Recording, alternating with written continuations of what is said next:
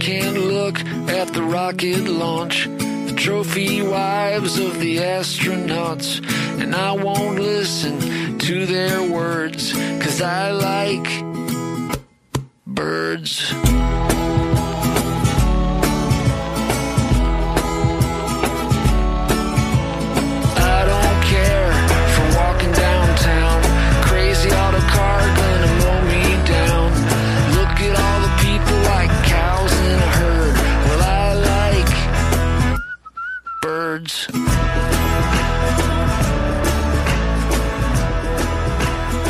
199 de la radio del Somormujo, a uno de redondear esta cifra y de cerrar también la temporada. José Luis Copete, ¿qué tal? ¿Cómo estás?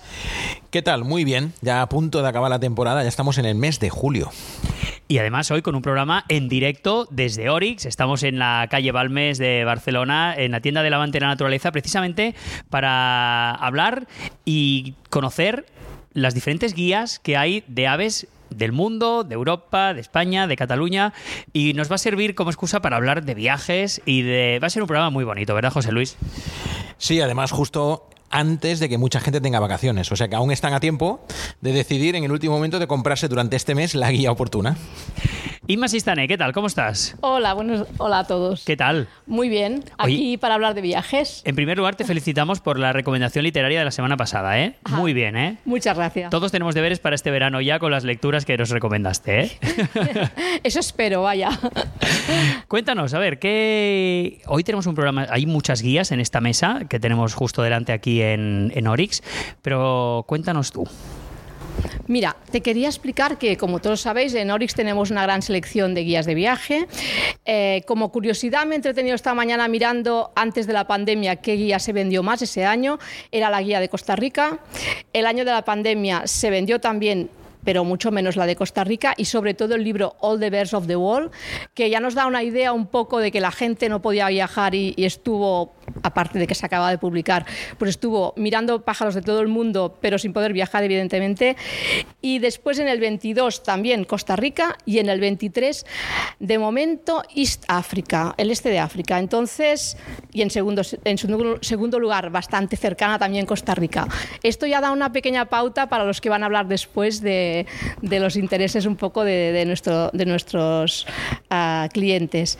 Luego quería comentar también que tenemos, bueno, como os he dicho, un gran, ah, una gran selección de guías de viaje, pero que la mayoría, como veréis, están en inglés. Yo quería decir a la gente que esto no debe preocupar a nadie, ya que, ya que aunque no se domine mucho el inglés, todas las guías tienen básicamente ilustraciones o fotografías, mapas de distribución y una breve descripción con muchas palabras clave. Esto no tendría que ser ningún impedimento para que vayáis bien preparados a vuestros viajes. Eh, quería comentar como grandes colecciones la colección que edita Links, que se llama Links Amber Life International Field Guides, que tiene mm, muchos destinos interesantes y que eh, yo creo que, bueno, me queda la duda si van a seguir con esta línea editorial, pero es muy interesante, sobre todo porque muchas de ellas las sacan en edición en flexi bound, bueno, en tabla, tapa plastificada, que es muy cómoda y la verdad es que, que se agradece muchísimo. Después quería comentar, por supuesto, la top, la más importante, que es la editorial Helm, que tiene guías muy interesantes, cubren un amplio abanico de destinos y aparte los autores, los dibujos y todo, pues la verdad es que está muy bien. Eh, también quería deciros, así un poquito ya para acabar, que está también abriéndose camino la editorial John Bufoy que tiene una buena selección, tiene una buena guía de Borneo y además está apostando por una serie de guías uh, fotográficas básicamente que son las Naturalist Guides, que son guías de, las principales aves, no es un libro completo, pero es un libro pequeño y bastante bien hecho y que puede servir de ayuda a mucha gente pues, para tener una referencia eh, para preparar el viaje o para bueno, incluso para identific identificar cuando no quiere ser muy, muy conciso.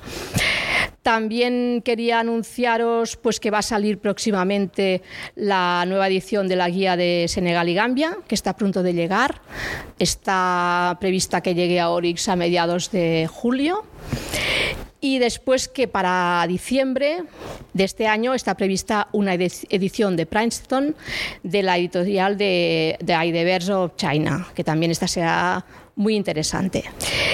Y bueno, ya nada más, creo que voy a dejaros con los viajantes aquí, a bien, bueno, a pasarlo bien un rato. Muchas gracias, Inma. Y precisamente, como hemos dicho, el programa de hoy va a consistir en hablar de estas guías de viajes, rememorando algunos de, de los viajes con dos personas que se suman a esta mesa. Uno es Francesc Kirchner. ¿Qué tal? ¿Cómo estás, Francesc? Muy bien, y contento de volver a participar otra vez en, el, en la radio del Somormujo. Y además, tú eres un experto viajero también, o Sí. cierto ornitólogo. Bueno, digamos experto hasta cierto punto, pero sí muy aficionado y que me lo paso muy bien viajando, viendo aves aquí y fuera de aquí y por lo tanto pues eh, relativamente conocedor del mundo de las guías de aves, de tanto de las que son de nuestro país como las que son del resto del mundo, porque por razones obvias también, siendo digamos estando en Orix, pues también tengo una visión mm, más amplia incluso de lo que he tenido oportunidad de disfrutar yo mismo. ¿Viajas con guía tú? Yo siempre viajo con guía, no sé si es que me siento obligado, pero sí, la verdad es que además viajo con guía e intento abrir la guía y buscar el ave que acabo de ver en cada momento durante el viaje. Me me permite retener más qué, es la- cuál- qué especies he visto durante todo el, durante el día. Evidentemente, las que vemos repetidamente no hace falta volver a abrir la guía cada vez, pero sobre todo si son especie nueva del día o, bimbo directamente, entonces para mí es casi imprescindible abrir la guía, buscarla y ver la imagen, ver la ilustración para, bueno, para mejorar mi retención de... a veces también, ah, bueno, obviamente en muchos casos la abro para identificarla también, pero cuando ya es una cosa que, que dices, porque vas con un guía profesional que te indica tal especie o tal otra especie, pues también el poder verla y ver que los detalles que estamos viendo en el campo son los que tiene esta especie según la guía, pues también me parece esencial. Cuando preparamos este programa, eh, dijiste, se me ocurre un invitado que es ideal para este tipo de programa. Y está a tu lado sentado, Francesc. Preséntalo tú. Bueno, pues os presento a Claudio Racionero, amigo desde hace muchísimos años y que con él hemos viajado también a muchos sitios del mundo y que se da la circunstancia que justo en su último viaje que hizo llegó a, a- a las 6.000 especies vistas en el mundo. Por lo tanto, ya es un, un birder global que ya ha estado en todos los continentes buscando aves, intentando ver cuantas más mejor y que obviamente, pues le, le defino también como un comprador compulsivo de guías de campo, porque cualquiera que aparezca en la librería de Orix, pues uno de los primeros clientes que tenemos es Claudio, porque ya estará pensando en algún momento en hacer este viaje.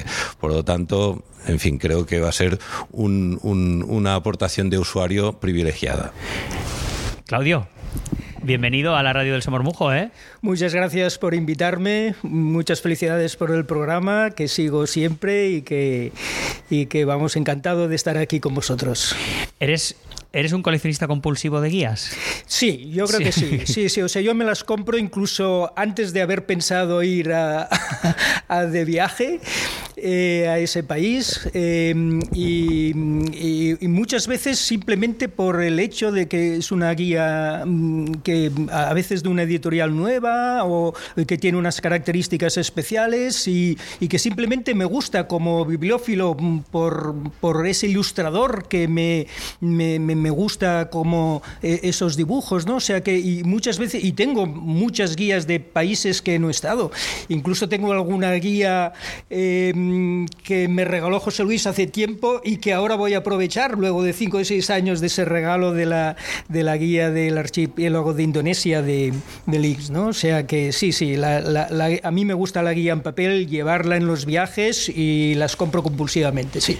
Es que eso forma parte de la preparación del viaje, ¿no, Claudia? O sea, yo también me he comprado guías de lugares a los que aún no he ido y que sueño o planeo ir algún día, pero ya me estoy mirando la guía. ¿Por qué? Porque eso te ayuda al final a concretar el viaje, porque ya empiezas a, a empaparte y al final llega el día que dices, no, el año que viene ya me voy aquí, que ya me sé un poco la guía y tal. Exacto.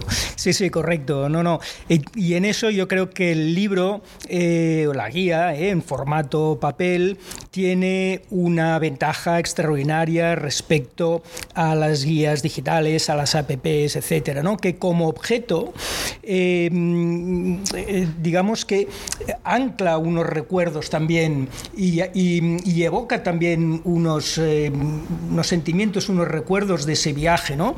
La, la, la, guía en papel pues te permite eso, tiene varias vidas, es decir, antes del viaje lo estudias, incluso a lo mejor años antes te lo vas mirando, vas aprendiendo ya y vas imaginando dónde vas a ver esta especie, eh, no solo el lugar, sino en qué hábitat lo vas a ver, en qué comportamiento, etcétera, ¿no? Luego, durante el viaje, la guía tiene una utilidad extraordinaria. Eso que dice Francés de acabar de ver una especie inmediatamente, devorar la guía, a ver exactamente si has visto lo que, lo que, lo que está ilustrado, etcétera, comentarlo con los compañeros en aquel momento.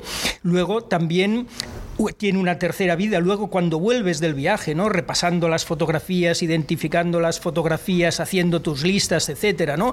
Y luego la vida ya eterna en tu biblioteca, ya pues compartiendo espacio con otras guías, etcétera, ¿no? Con lo cual, como todos los objetos, tiene una, una función de, anclaje y de, y de vocación, de recuerdos, que no tiene una guía digital. Yo quería apuntar aquí una cosa para los oyentes que no son tan viajeros, porque los hay que viajan, pero los hay que son como más local patchers o peninsulares, es que Claudi comenzó a este building global relativamente tarde. O sea, porque pues la edad que tienes ahora, que es aproximadamente 62. 60 y pocos. Vale, pero es que contigo hicimos un viaje hace 10 años a Turquía en el que llegaste a la especie 3000 en aquel momento. Pero es que en estos 10 años lo has doblado. Que esto, en términos de, de coleccionismo de bimbos, eh, significa que has hecho muchos viajes, sí, pero hombre, que cualquiera podría, si tiene el tiempo y las posibilidades, puede ver muchas especies y puede viajar a muchos países. No, yo animo a la gente a que viaje a ver pájaros por el mundo, que no se queden solamente en los pájaros, porque es muy difícil eh, conocer los pájaros de, otros países. A ver, hay, hay una poca dificultad, claro, pero cuando te pones, al final acabas, eh, acabas aprendiendo mucho.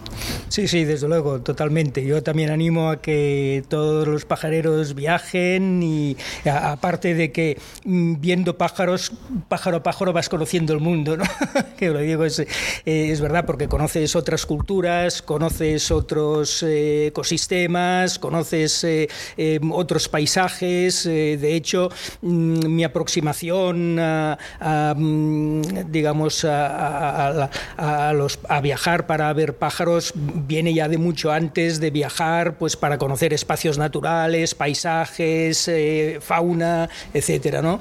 Eh, con lo cual, pues sí, sí, yo también animo a que viajáis, eh, viajéis el máximo. Francesc.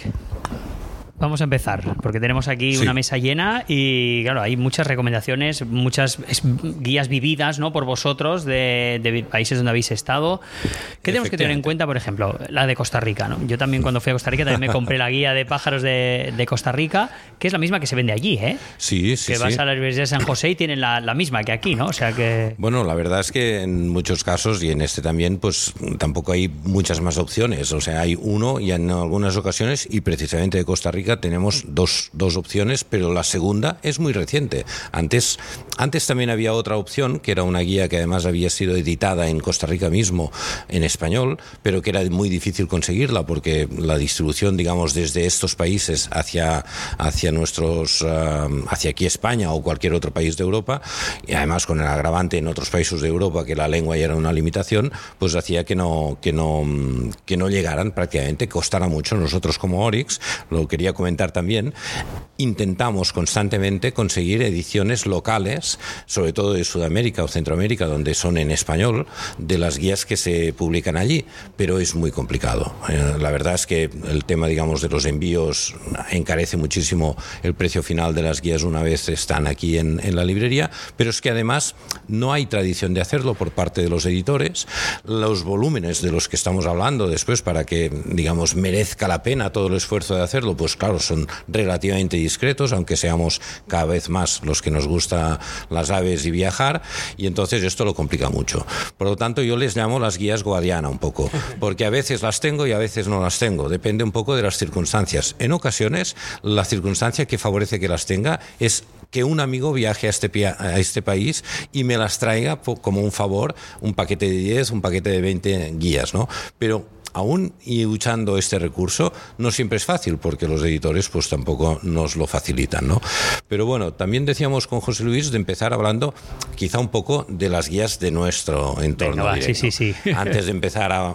que ya, que ya nos hemos lanzado mucho, pero bueno, hago nada, una, una introducción muy rápida sobre las guías que tenemos más para conocer las aves de nuestro entorno y la voy a hacer un poco hablando como en peldaños, ¿no? El primer peldaño sería uh, algo tan simple como una pequeña guía en un desplegable que se llama 150 aves de España, la que, hemos, la que se publicó en español, o 125 ocells de Cataluña, la que se publicó en catalán previamente, que, bueno, las hemos hecho en, digamos, Orix es coeditor de estas, de estas mini guías, les llamamos mini guías, pero es un, un producto pensado y creado básicamente por Tony Newbet, un ilustrador que seguramente muchos de vosotros conocéis o habéis oído hablar de él, y que, bueno, están pensadas un poco para ilustrar, no todas, pero una selección relativamente amplia de las especies de nuestro país, sea Cataluña, sea España, y uh, no solo las más comunes, sino un conjunto de las que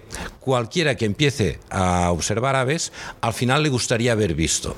O sea, podemos hablar del gorrión o del jilguero o del, o del carbonero, pero también del quebrantahuesos, del urogallo, de la ganga, de, del morito, ¿no? De especies que ya no es tan fácil encontrarlas, pero que cuando empiezas a adentrarte en el mundo de las aves, enseguida piensas que te gustaría verlas alguna vez. Por lo tanto, es como una pequeña selección de mis mejores deseos de aves, en, tanto por las que están más cerca como las que ya son más extraordinarias.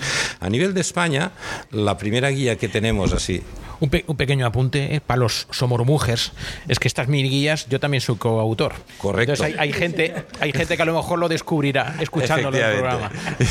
Y siento, siento no haber hecho, digamos, la mención porque efectivamente en las 150 aves de España el autor de los textos, que además son textos que procuran ser hiperconcisos, lo cual añade dificultad en hacerlos. Son, son, haikus, se puede decir, haikus sobre aves. Efectivamente.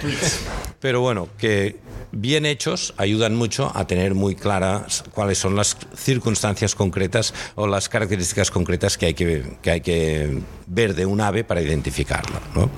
Bueno, pues sigo un poco, digamos, con, la, con el siguiente peldaño, que sería la guía de las aves de España que publicó Links, en cuyos autores son Eduardo de Juana para los textos y Juan María Juan, Juan Varela para, los, para las ilustraciones, que un poco sería la guía básica en España para la identificación de aves. Tenemos alguna, algún otro título, pero realmente esta es la que tiene un poco la más completa, la más, mm, bueno, bien trabajada, mm, con unas ilustraciones que son muy, muy buenas para la identificación de las aves y que tienen la ventaja para el que empieza, pero que ya ha superado el primer peldaño, de todavía no con especies del resto de Europa o del resto del Paleártico Occidental, que muy difícilmente va a haber en nuestro país, aunque nuestro país sea precisamente el que tiene más aves de, toda Europa, pero que te concentra un poco más en lo que es factible que veas. ¿no?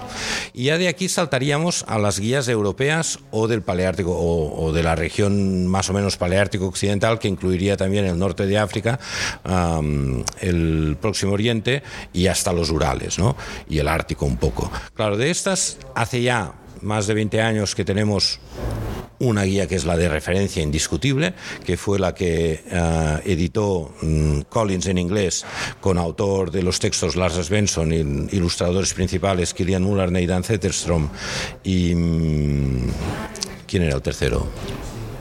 El que murió. El que murió, Grant. Exacto. Peter Grant. perdonad. Entonces, uh, claro, esta guía es indiscutiblemente la de referencia para la mayoría de los uh, ornitólogos uh, en Europa y de la que llevamos ya tres ediciones, la tercera muy reciente, que, que seguramente además esta tercera edición aporta más cambios y más información nueva, ilustraciones y textos y mapas respecto a la anterior, a la segunda. Es decir, entre la primera y la segunda los cambios fueron muy, muy concretos, no, no, no, no afectaron a un gran número ni de láminas ni de especies. En cambio, en esta tercera hay más cambios y por lo tanto hay más novedades. Yo recomiendo a todo el mundo que aunque tengan la segunda o si se quedaron en la primera, se actualicen y se compren la tercera. Vale la pena. O sea, la- es una edición de verdad. O sea, no es una reimpresión donde se han añadido dos cositas. O sea, entre la segunda y la tercera hay más páginas, hay láminas cambiadas.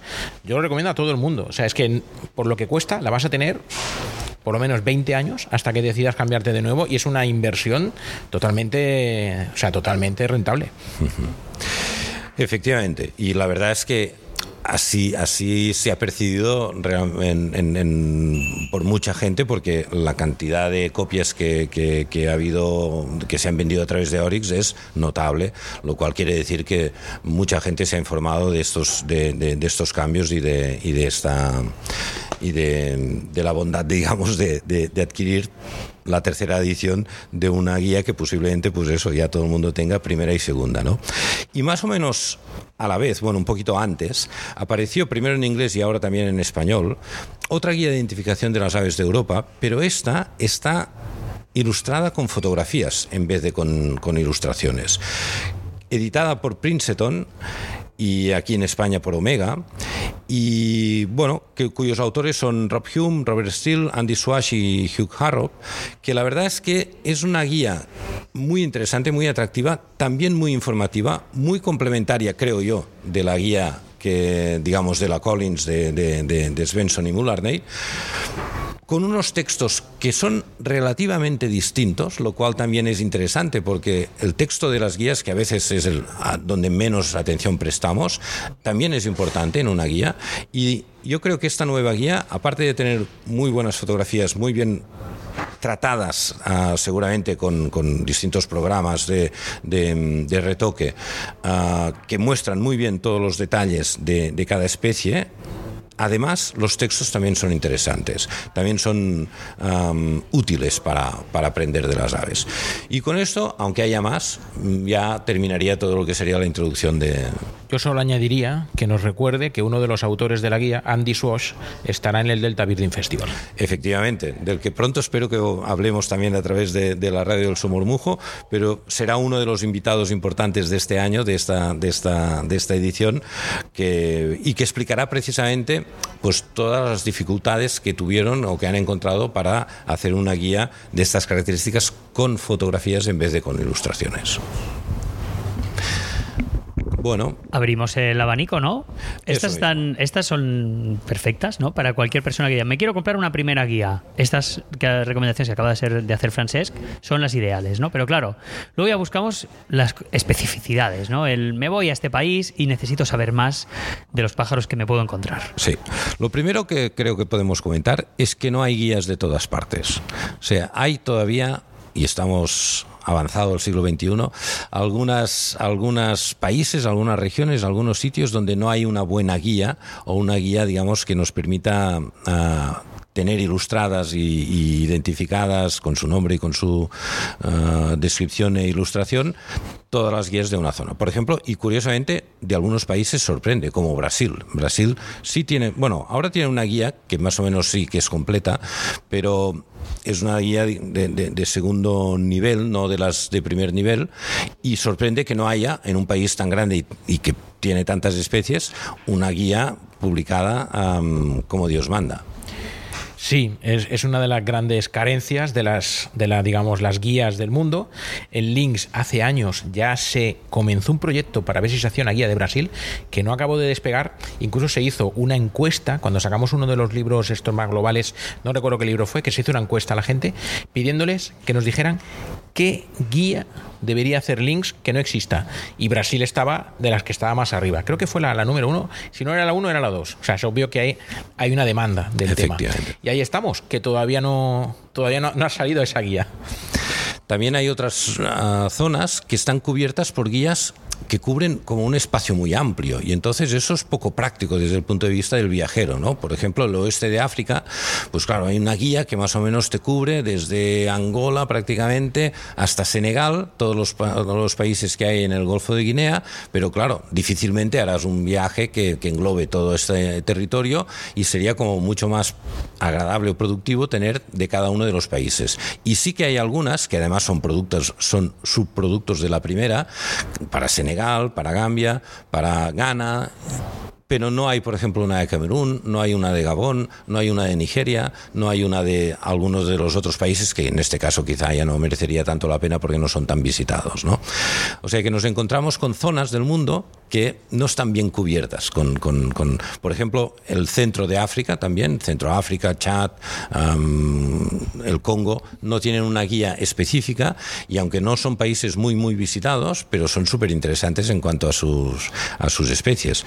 Por lo tanto, bueno, primera cuestión, no hay guías de todas partes. Y a veces hay que montar un viaje con guías que te cubran o igual parcialmente las, la, las especies que potencialmente podrías ver. Que hable. Se ha tenido Sí, no, no, eso es cierto, ¿no? Hay, por ejemplo, también hay en África también lo que es eh, Zambia y Malawi, así quedan entre las del este y las del sur y no están recogidas por Zambia, Zambia todos esos países también es sí, una, parte de Mozambique una también, parte de Mozambique sí, sí, también, ¿eh? es, y eso que hay muy buenas de del sur de África y muy antiguas y muy buenas, o sea que es un y, y del este de África también, ¿no? Pero en cambio hay una sí, de hecho eso... hubo un editor New Holland que ya creo que está como desaparecido este editor, que hizo un libro muy curioso que era Todas las aves de África al sur del Sáhara. Mm. Y por lo tanto, ahí quedarían cubiertas todos estos espacios intersticiales, como si dijéramos, pero claro, es poco práctico llevar una guía con casi 2.000 especies para ir a reconocer las que tú hagas en un viaje de Malawi, que como muchos serán 200 o menos, ¿no? O sea que... Pero bueno, esto es... Pero por otro lado, también tenemos es, países donde hay guías magníficas, casi casi al mismo nivel que las que tenemos en Europa o Norteamérica, que probablemente sean las dos zonas del mundo donde se han publicado más guías y más buenas, ¿no? Pero, por ejemplo, y hablando otra vez de África, la del este de África y la del, la del cuerno de África, estas dos guías son dos guías extraordinarias a todos los niveles. Ilustraciones fantásticas que comparten, la mayoría son los mismos autores de, de ilustraciones, textos muy bien hechos, ahí sí que son uh, equipos distintos de autores, y un formato y una calidad de impresión y una calidad, digamos, de, de edición magnífica en ambos casos. Otra guía que yo considero como de las mejores que se han publicado en el mundo es precisamente la, la de Costa Rica, la que hemos citado, que como más vendida en Orix en estos últimos años. Para mí me parece que los dos, los dos, sí, los dos autores, la, la, la guía de Costa Rica, para mí lo que tiene especialmente bueno es que por el número de especies que hay, pues también lo permite. No es excesivamente grande, o sea que realmente es muy manejable. Las ilustraciones tienen un tamaño adecuado, ni demasiado grande ni demasiado pequeño. Y los textos son también muy concisos, con una particularidad que no es muy frecuente en las guías, que es tener pequeñas partes, pequeñas o, palabras en, en, negrita, que ayudan mucho en una, vi, en una visión muy rápida del texto, saber a qué tenemos que, con qué tenemos que fijarnos para identificar la especie que estamos viendo. Y después los mapas, que son pequeños, pero Costa Rica tiene la ventaja de tener una orografía muy, muy sencilla, por así decirlo, ¿no? una zona montañosa, montañosa interior a lo largo del país y dos vertientes, Atlántica y, y, Pacífica, y que curiosamente además la bifauna de Costa Rica pues se reparte muy bien según alturas y según vertientes. ¿no? Y eso ayuda muchísimo también con un golpe de vista a estar seguro si la especie que tú crees que estás identificando se corresponde o no en el lado que estás tú del país o en la altura que estás tú de las montañas. Eh, pero te refieres a la de Richard Garrigues, ¿no? Correcto. Vale, es que hay la... otra que, que, igual la gente se confundirá. Sí, la otra, que acaba de salir, además es muy reciente, está publicada por Princeton, también es una buena guía, porque además uno de sus autores es uh, Howell, que también es un ornitólogo, digamos, de los importantes que ha dado, que bueno, digamos, que, que conocen esta, esta zona, pero, digamos, veremos en el futuro, todavía es muy pronto, para saber si tendrá el mismo éxito uh, entre los usuarios que ha tenido, como hemos dicho antes, la, de Helm de Garrigues y Dean. el apunte es que las, hemos dicho la guía de Costa Rica, la del este de África. Claro, son destinos muy turísticos en sí y claro, al final estas guías son un negocio también, porque al final, claro, mucha gente va a estos sitios, mucha gente va a comprar estos libros. Por eso, ¿no? Muy ligado directamente a la industria del, turismo, esta edición de las guías. Bueno, ya de todos he sabido que el turismo es la primera industria del mundo, digamos. Y la parte que, que se le llama ecoturismo, que es un concepto muy amplio, pues es la parte que ha crecido más en, los en estos últimos años. Y yo creo que también le acompaña, y diría que además después de la pandemia, con un repunte bastante fuerte, el turismo, digamos, de naturaleza más comprometido y dentro de este el del, el del pajarero, el del pajarero que, bueno, ah, yo creo que ahí estamos viviendo un momento de mayor, de mayor popularidad de, de esta actividad. Hay más gente que se apunta, eh, joven, no tan joven, ah, de distintas posiciones ah, sociales, o sea, es sorprendente cómo hay una nueva, digamos, aproximación. Antes era muy, muy, muy típico, digamos, que el interés o el, o el- o el gusto por la naturaleza fuera como muy contemplativo, como muy, digamos, de yo con solo visitar un parque nacional ya, ya creo, ya, ya estoy disfrutando y ahora hay una aproximación un poquito más comprometida, con más ganas de no solo quiero visitar este parque nacional, sino quiero que me digan cuáles son. Y ya no me quedo solo con el elefante y el búfalo y el león, sino que quiero saber los nombres de todos los antílopes que pueda haber en un viaje por el Serengeti. O si voy a Costa Rica, ya no solo me quedo con que en un parque todo el mundo va porque se ve el quetzal, sino que también quiero ver pues, los distintos guacamayos, los distintos colibríes, y me gusta que en el hotel donde me alojo haya comederos para colibríes y para tangaras y para otras especies, y cuando veo todo esto allí delante, no me quedo simplemente diciendo qué bonitos son, sino que quiero ver y quiero saber qué especies son. Y eso nos lo permiten las guías, eso es evidente, ¿no? Mi viaje de bodas que fue en Tanzania, claro, yo fui con la guía de, East Africa, con la guía de, José Ramón Castelló de Bobbits of the Wall para identificar todos los antílopes y me vine aún con dos guías más de allí, que era una Birds of Serengeti, que solo la he encontrado allí y no tiene ni los nombres científicos puestos, o sea, se es- describe todas las especies, pero no le presta atención, por ejemplo, para que yo luego poderlo comparar en la guía y todo, y otra que era mm, mamas del Serengeti. Claro, y al final digo, me he ido de viaje ¿no? y me fui cargado y he venido más cargado con más guías, ¿no? Pero claro, quieres, eh, ya que vas a un sitio y dices, los antílopes, pues quiero saber cuáles son, pues me voy cargado, que a veces digo, ostras, es que el peso de las guías... Sí, sí, sí. Eso también es una cosa que es divertido. Bueno, que a mí me, siempre me llama la atención, que hay un- una parte del criterio de selección de las guías es el tamaño y el peso, que yo nunca lo he compartido, digamos. Yo creo que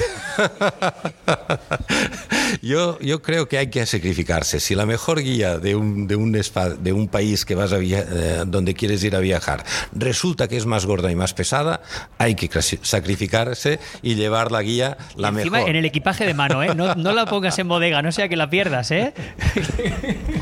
Y yo añado otra cosa. No me- se me ha pasado bastantes veces de recibir consultas de qué guía te comprarías para este sitio. Hay dos. Una que vale tanto y la otra que vale 20 euros más. Yo siempre digo, no, la mejor.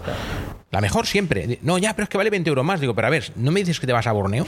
Te vas a gastar 3.000 euros. ¿Te viene de 20 euros? O sea, es como, es una pregunta que no entiendo. Es como, a ver, pero si te vas a gastar dinero, mucho más dinero en cosas que te van a pasar sobre, durante el viaje, que, que vas a, digamos, pagarlo alegremente, sin pensar, y en cambio en la guía estás mirando a ver si me ahorro 5 euros. No, hombre, la guía, cómprate la mejor siempre. Yo también lo creo. Y además, mm, incluso, mm, ya para los más enfermos de este tema, es bueno tener más de una. Obviamente, durante el viaje, llevarse más de una sí que me parece muy, poco, poco práctico, ¿no? Pero, pero sí, ¿por qué no? Al final, esto también va, digamos, mm, un poco ligado a lo bibliófilo que sea uno, ¿no? Y quería añadir solo una tipología más de guías. Las guías que son feas pero buenas. Porque Que- muchas que- veces... que están, que están. Sí, que están. Muchas veces la gente selecciona las guías por el buen aspecto que tengan las ilustraciones y el buen aspecto que tenga la maquetación, incluso las cubiertas. Y les, les gustan menos guías que aparentemente, pues por la cubierta, por cómo están hechos los dibujos y tal, les da la sensación de que van a ser malas guías. Y no siempre es así. Hay pocas excepciones, ¿eh? normalmente las guías feas además son malas, pero, pero hay alguna. Y quería poner un ejemplo al que le tengo mucho cariño, que además ahora sí que quizá ha quedado un poco superada porque tenemos una nueva, una nueva guía que, mm, hecha por Helm, que es mucho más correcta y mucho más, digamos, bonita, por así decirlo, pero durante muchísimos años la única guía disponible, o solo había dos guías disponibles para Argentina, que una era publicada en Argentina misma, en Argentina mismo por Tito Naroski y Darío mm, Izurieta, que sería el ejemplo de guía fea pero buena, digamos, con una portada rara, con un primer plano de un cardenal, con unas ilustraciones que muchas veces los pájaros parece que no tengan buenas proporciones, que tengan posiciones muy forzadas, pero aunque no sean muy bonitos estos dibujos, son muy correctos, es decir, revelan los detalles que tienen estas especies. Y lo mismo el texto, el texto está bien hecho, también tiene lo de las negritas, que yo lo aprecio mucho, y por lo tanto es una guía que es útil. Tú vas al campo en Argentina con esta guía e identificas las especies que encuentras con más facilidad con la que había de alternativa en aquel momento, o hasta hace relativamente poco, que era una guía publicada por Collins mm, por un autor que es muy prolífico en guías, que se llama Verban Perlo, pero que tiene la característica de que todas las guías tienen un aspecto relativamente bonito y decente, pero que no son muy, muy correctas ni en las ilustraciones, que además parecen como sellos, digamos, tú coges la, la, la, la, lámina de las tangaras y parece que sea la misma, el mismo perfil con distintos colores, digamos, sin que varíen ni tamaños, ni, ni, ni proporciones, ni nada. Eso sí, resultón, queda bonito. Pero no era tan útil. Yo recuerdo mi primer viaje que hice en Argentina, llevaba las dos porque también quedé, quedé un poco, digamos, bueno, que no me gustaba el aspecto de la guía de Naroski y la otra ya sabía que tampoco era muy buena, pero la llevé porque me parecía que era un poco mejor y después me di cuenta en el país que no, que la que me era útil de verdad y que me servía de verdad era la de Naroski, ¿no? La, yo tengo una anécdota personal con esta guía, que un amigo que fue a Argentina me la trajo de regalo y cuando la vi por la apariencia dije, mira, esto lo ha comprado en el último kiosco que ha visto antes de subirse al taxi y me ha traído esto que va con una bolsa de plástico y todo como diciendo, esto me lo ha regalado para pasar el rato. Y luego te das cuenta que no, que es que era la única guía que valía la pena de Argentina y me la compró con toda la buena voluntad de hacerme un regalo bueno para él. Y, pero yo cuando me lo dijo, esto lo ha comprado ahí donde ha podido para decir, mira, este de los pájaros que esté contento. Y por, lo que tú dices de la presencia, ¿eh? de, la, de la imagen que da. Pues es, es, es, un poco esta situación.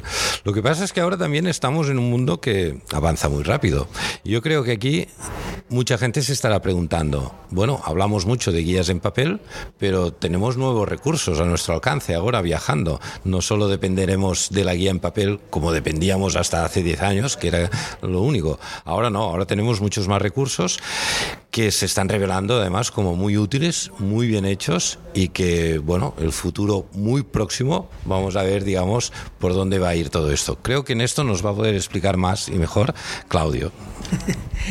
bueno, tampoco soy un experto en este tema, pero bueno, efectivamente a mí, ya he comentado antes, me gusta la, la guía física en papel y la seguiré utilizando siempre, pero también utilizo las eh, guías, las apps, eh, eh, porque tienen también otras ventajas, ¿no? Obviamente.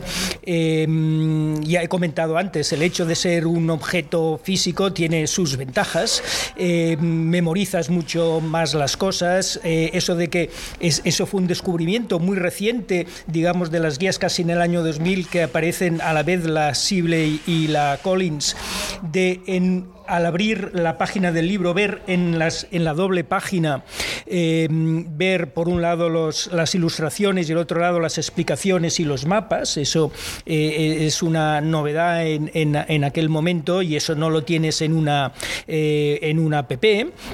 Mm, eh, pero obviamente, por ejemplo, en el tema de cantos, una app es imbatible, obviamente, ¿no? Ahí es una cosa que no, que no podemos obviar, ¿no? Y que te ayuda mucho también en, en campo, ¿no? Es decir, yo creo que son eh, que se complementan los, de hecho, en, definitiva, una guía eh, no es más que un instrumento que te sirve en el campo para poder identificar, ¿no? Y en ese sentido, pues, pues obviamente ambos recursos son buenos, ¿no? Eh, y, y, bueno, yo no, no creo que, como, yo creo que en definitiva pasa un poco también como el libro en papel o el libro en la tablet, ¿no? Son complementarios, es decir, yo cuando viajo ya no me llevo libros como antes me llevaba en papel porque pesan mucho y entonces me, me bajo un par o tres de libros en, en la tablet y, y, leo los libros en la tablet cuando voy de viaje, pero cuando estoy en casa me gusta leer, incluso a lo mejor he leído un libro en la tablet y luego me lo compro en papel porque lo quiero tener, me, me gusta el recuerdo de tenerlo en mi biblioteca, que el libro que me ha gustado, ¿no?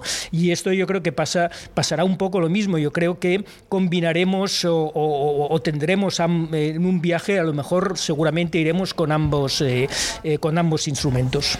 Sí, pero háblanos un poco de esta nueva frontera que se ha traspasado con, con, las, con las guías digitales, como por ejemplo esta guía muy reciente digital de los Warblers de Norteamérica de Tom Stephenson. Sí, sí. Bueno, siempre ha habido una... una digamos, eh, eh, eh, eso de pensar que es mejor, ¿no? La ilustración o la fotografía, ¿no? Yo creo que hasta ahora, como guía, como guía de campo, yo creo que era imbatible la ilustración, ¿no? Porque la ilustración permite, digamos, ajustar más los detalles o hacer más presentes aquellos detalles. Hay un, hay una una, muchas guías que hay, uh, no hemos comentado el tema de las field marks que llaman en inglés, o sea que son estas notas de las ilustraciones, que eso el primero que hizo que fue, simplemente poner una, una rayita, digamos, eh, fue la, Peterson, pero luego eh, tanto la Sibley como la, las, uh, la de Svensson, eh, la Collins, eh, también lo marcan, claro, eso te lo permite la ilustración, ¿no? Cambio, la fotografía, pues claro, se quedaba más corta, porque siempre es una imagen retenida eh, eh, en, en, una posición determinada y no permite, pues, eh, digamos, ejemplificar pues todos aquellos detalles de caracterización de una especie. Dicho eso, lo que ha ocurrido en estos últimos años son tres cosas. Primero, la calidad de las fotografías. Tenemos mm, la calidad de las fotografías extraordinaria comparado con la que era hace 20 o hace 30 años. Segundo, la cantidad de fotografías que tenemos ¿no? Entonces tenemos muchas más fotografías de mucha mayor calidad y luego tenemos unos recursos de software que nos permiten eh, pues poder eh, con es, a partir de esas fotografías de gran calidad y en gran número hacer incluso pues eh, simulaciones en 3D o, o, o, virtualizaciones en 3D de esta especie a partir de fotografía. Entonces cuando tú tienes eso, eso es imbatible delante de un dibujo, ¿no? Por más que una ilustración también exprese también también el, dibujante, el autor, ¿no? Y por lo tanto tiene una, particularidad propia que le imprime el, dibujante y eso es muy bonito, ¿no? Pero llega un momento que seguramente en el futuro la, ilustración en, guías se podrá eh, mejorar a partir de la fotografía digital. Que a mí me acabas de enseñar, que aún no lo había visto hasta hace un rato, la app esta de los Warblers de Norteamérica, que has puesto el American Restart, que es un pájaro bastante común en, en América, como lo veríamos en una guía normal, que es la típica ilustración más o menos de perfil. Y entonces le has dado con el dedo, sí. eh, tocando la pantalla, le has dado la vuelta y me lo has enseñado viéndolo en la vertical desde abajo. O sea, como sí. lo veríamos, con, por ejemplo, en una zona neotropical, que miras Exacto. mucho hacia arriba en vertical. Y se le veía, claro, el dibujo de la barriga, o sea, lo que ves cuando estás en el campo en un sitio así. Esto con una guía con dibujos, pues no. No, no, está claro, sí, sí. O sea que eso, bueno, todo, todo evoluciona. Yo creo que, que en, la, en la guía, uh, digamos, en, en papel, eh, con la Collins y la Sibley, para mí eh, se llega al máximo de, perfección, ¿no? Para mí son las dos guías de referencia que se llega al máximo de perfección. A partir de ahí la perfección ya es, eh, ya no es, ya no es en papel, sino es digital, ¿no? Yo creo que sí. Eh, bueno, de, de hecho, la, la, evolución de, de, las guías de campo, eh, de la, es curioso, antes que hablábamos un poco de, del turismo, de Birdwatcher y de, las guías, eh, María, vamos, querría hacer un apunte histórico de que las primeras guías de aves eh, fueron escritas por mujeres. Por mujeres, sí. Porque en al final del siglo, al final del siglo XIX, en la época victoriana, los, eh, los hombres consideraban mm, el, el- ir a ver aves o ir a ver flores o ir a ver plantas o pasear por el campo con un interés naturalista como una afición sin ningún interés, digamos, ni científico ni productivo. ¿no? Las mujeres tampoco po- habían tenido acceso a la universidad y por lo tanto no tenían ese acceso a la vida académica, eh, pero eran mujeres que tenían cultura, que, que se podían dedicar a eso porque eran de clases altas y entonces las primeras guías tanto de plantas como de flores como de aves, en el año 1889 la primera guía de aves americana es de una mujer y, en, y, y- y la segunda que tuvo mucho más eh, recorrido, esto ya en el año 1901 creo que fue así, también fue de otra mujer. Es decir, las mujeres fueron las pioneras al final de la época victoriana en, la, mm, en, en- en- en, bueno, en visitar espacios naturales y conocer las plantas, conocer pero no desde un punto de vista científico ni productivo, sino desde un punto de vista estrictamente turístico, amateur, aficionado. mm, curioso. Ya, que estás con la historia, un apunte muy rapidito. Cuéntanos también cuál fue la primera guía de campo que se hizo en la humanidad. Bueno, eso no lo digo yo, pero, pero yo, digamos, lo, lo corroboro porque creo que puede ser así. Eso lo dice eh, Tim Birgett en un libro que se llama Birds and Us, que no sé si lo habéis comentado aquí, que es un libro para mí extraordinario, en su primer capítulo, donde habla de la cueva del Tajo de las Figuras, que esta cueva está justo enfrente de la desecada, antigua, desaparecida laguna de la Janda, en Cádiz. Entonces, en, este, en esta cueva, que no es una cueva, digamos, residencial ni grande, es un pequeño abrigo, pero que está mirando, digamos, hacia, hacia esa antigua laguna ya desecada, allí es, es en, en el, en el arte rupestre, desde el paleolítico hasta el neolítico, es la, la- mm, las mm, hay muy pocas en general reproducciones de aves o pinturas de aves, y esa es la, la- la cueva donde hay mayor número de aves reproducidas, eh, con mayor diversidad de especies y además con mayor detalle, ¿no? hasta el punto de que son reconocibles perfectamente hasta 16 especies de aves en estas cuevas. ¿no? Entonces, Tim Birgett en, ese libro explica un poco las razones de porque estas eh, eh, están datadas estas es- es- estas pinturas de hace unos 10.000 años, ¿no? Eh, antes de Cristo, o sea, ahora unos 12.000 años. Entonces, eh, él mm, hace un poco de repaso de las razones por las cuales se pintaban estas, eh, eh, a- aparte de aves hay otros mamíferos obviamente pintados allí, ¿no? Pero él reflexiona que dice mm, possibly eh, and just possibly esto era la primera guía de aves eh, que se que, vamos que, que en el mundo porque en definitiva para ellos el conocimiento de las aves transmitir el conocimiento de las aves a las futuras generaciones era importantísimo. De ellos les dependía la vida porque comían esas aves no por lo tanto transmitir ese conocimiento y enseñar estas costumbres de las aves y saber cuáles eran las especies importantes para ellos eh, eso era en definitiva es una guía de campo, es transmitir un conocimiento de una manera muy simplista como eran aquellas figuras para mm, aún hoy en día, pasados 12.000 años, ser capaces de mm, reconocer aquellas especies. La verdad es que estos apuntes han, complementado muy, muy bien ah, el hablar de las guías modernas que tenemos ahora encima de esta mesa y que hemos comentado hasta ahora. Yo quería volver a intervenir para volver a, ahondar un poco más en, el futuro, en este caso, con lo de las ah, posibilidades que, nos abre, digamos, el mundo digital, en el mundo, en la afición a las aves y a viajar para reconocer aves. Y de hecho, como hemos hecho en la parte que he estado hablando más yo sobre a- a distintas guías y me gustaría, Claudio, que fueras también un poco más con ejemplos prácticos de cuáles son estos recursos que hay ahora en el, en el mundo digital, en el mundo, digamos, de Internet, para mm, cuando tú viajas, de dónde, o sea, cuáles son tu exploración eh, de, de- de recursos digitales para, para el siguiente viaje que vayas a hacer.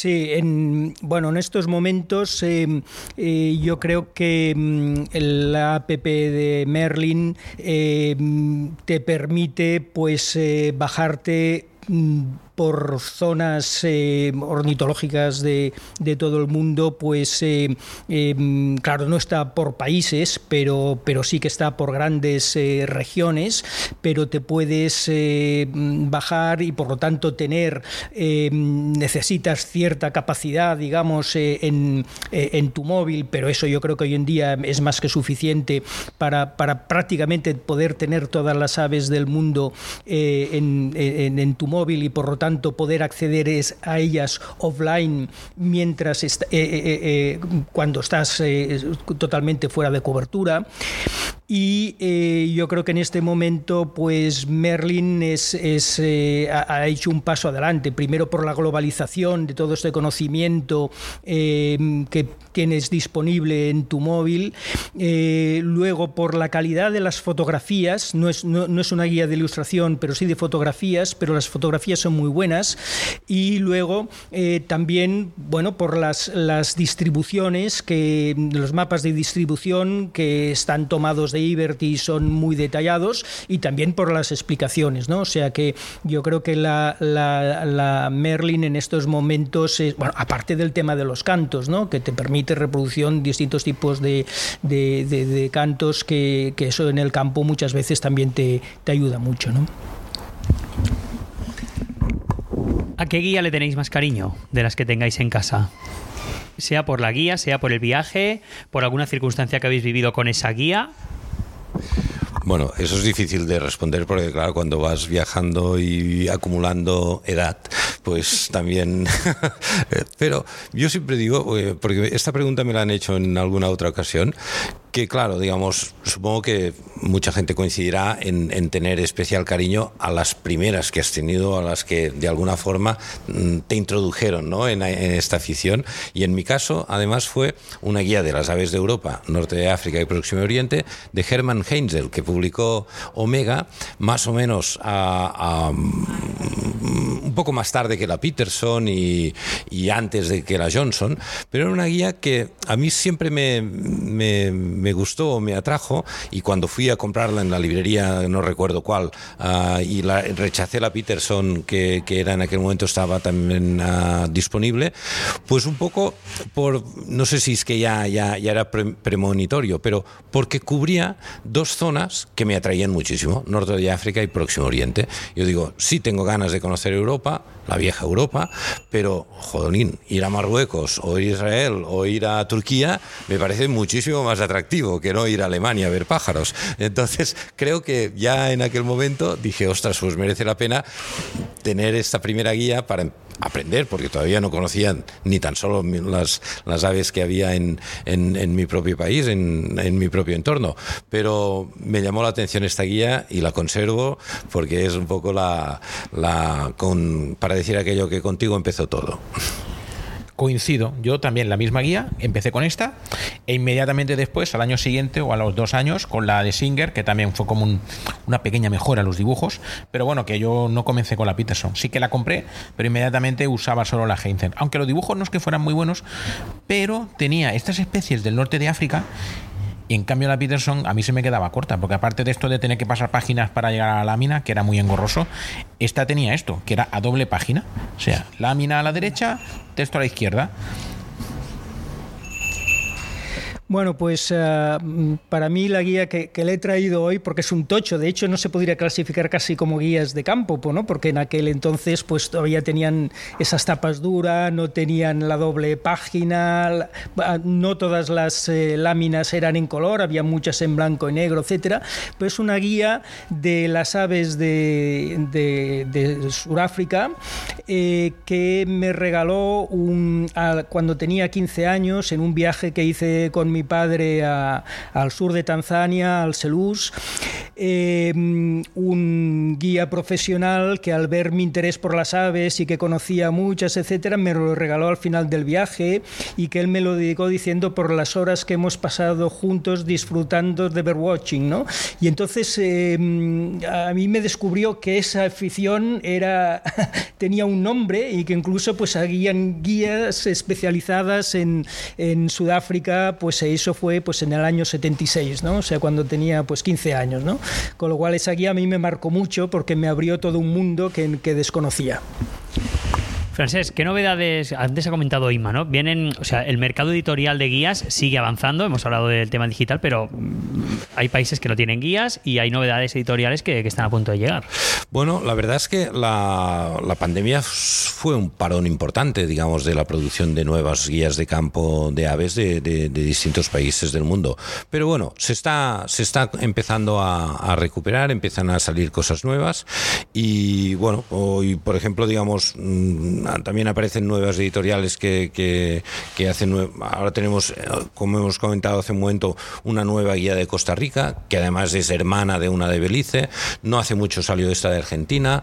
Tenemos también que pendiente de que salga en breve una de Mongolia, si no recuerdo mal.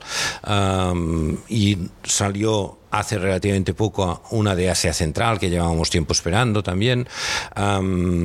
de China se, sacó una, una, segunda edición bastante mejorada de, de, una que había aparecido hace quizá 10 años o algo así, de Oxford. La nueva edición no es que haya mejorado mucho, no es que sea no haya cambiado mucho, pero bueno, ya, ya es una primera guía de China que estamos también un poco ah, cojos con el tema de China.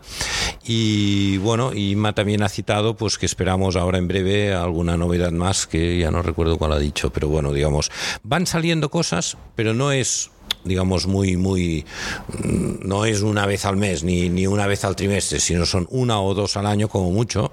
Senegal y Gambia. Senegal y Gambia, que de hecho va a ser una, una nueva edición de una que ya teníamos, ¿no? Y también salió hace relativamente poco la de Perú, que es una guía además muy buena, que ha, costado también muchísimos años en que apareciera finalmente publicada. Y también quiero citar, que también es relativamente reciente, una de Bolivia, editada en Bolivia que no, no y, la verdad que está muy bien, porque además Bolivia es un país que es un poco encrucijada, ¿no? Tiene, digamos, bastantes especies del cono sur, pero también tiene especies tropicales de la Amazonía, también tiene Andes al mismo nivel que, que Perú o que Chile, y bueno, la costa del, no, costa del Pacífico no precisamente. pero esta es una, una nueva guía que además es otra de estas guías tipo Guadiana, que la consigo cuando la cuando tengo la oportunidad de que alguien me las traiga desde Bolivia de 10 en 10, de 12 en 12, porque es, una guía mediana grande y por lo tanto no, puedo, no se pueden traer muchas en, el equipaje y que además se editó ya de entrada en inglés y en español y además ah, promovida por una ONG que se llama Armonía, que es una de estas ONGs sudamericanas tipo Jocotoco y otras que hay en, Colombia también. Eh, la de Jocotoco es ecuatoriana y en Perú hay Corvid y tal, que son estas ah, ONGs que reciben mucho apoyo de, desde los Estados Unidos para la conservación de la bifauna en, estos países y que además también, digamos, en el caso de Armonía, tiene grandes extensiones de terreno que ha convertido en reservas. O sea que, por lo tanto, también es, es un tema, bueno, una novedad interesante o relativamente reciente dentro del panorama de las, de las guías de aves del mundo. Claudio, ¿cuántas guías tienes en casa? Que esta es la pregunta que se debe estar haciendo todos los oyentes. Pues no sé, no las he contado, pero tengo un buen paño de, librería dedicada a las guías eh, a las guías de aves. No sé, no las he contado, pero puedo tener tranquilamente, pues, pues a lo mejor puedo tener un centenar entre guías de aves y, y libros de dónde ir a ver aves, que esa es otra también otra categoría de las guías. Sí, sí. José Luis, ¿Quieres añadir algo más? Que tú también eh, has, has parido algunas guías, o has estado dentro de cómo se crean estas guías, ¿no? Sí, no, de todo lo que han comentado, yo solo quiero añadir un pequeño apunte. Es que hay una guía de Australia que está para mí al nivel de la Collins y de la Sibley. O sea, es con- son, podríamos decir, el triunvirato de las grandes guías, ¿no? Que es el de Australian Bear Guide, son di- distintos autores. Es una guía buenísima, pero buenísima, ¿eh? Si cualquier persona que se plantee viajar a Australia, pues que sepa que tiene una guía donde pues que va a disfrutar como un tonto en Australia, porque Australia te deja ver los pájaros muy bien, es muy fácil ver los pájaros y la guía es muy buena. Pues hasta aquí este programa que no sé, Francés, si nos dejamos algo en el tintero que quieras añadir. Yo creo que no, que hemos tocado muy bien todo el tema y no sé, los que compartimos esta afición para, para ver aves, eh, para viajar viendo aves, pues eh, hemos, no sé, hecho un buen repaso de, de, de cómo, bueno, de cómo está el tema. O sea que muchas gracias. Y hemos viajado sin movernos otra vez, que es lo que es lo bonito también, ¿no? Cuando alguien escucha un programa así, eh, se ha evadido y ha- se ha ido a- de viaje sin, sin moverse. Francesc, un placer que nos hayas acompañado hoy y a lo largo de toda la temporada con, con Orix y en septiembre, si todo va bien, nos volvemos a escuchar. Eso espero. Hablaremos, supongo, del Delta Birding Festival en primera instancia. O sea que pronto nos, nos vemos. Muchas gracias a vosotros. Gracias.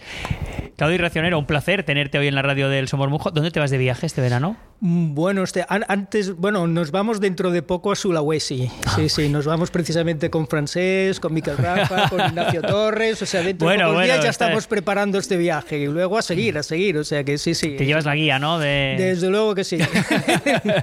Aunque es de tapas duras, pero, pero me la llevo igualmente, sí, sí. José Luis Copete, a ti te veo la semana que viene, que es el programa 200 ya, y si Sí. cerramos la temporada. La semana que viene cerramos la temporada y además con el programa 200. Esa una, hemos llegado a una cifra, la, de, la del número 2. Ahora empezamos en 200, 201. Sí, la semana que viene cerramos. Eso, Eso es. Muchas gracias, José Luis, y que vaya muy bien. Eso es, hasta pronto.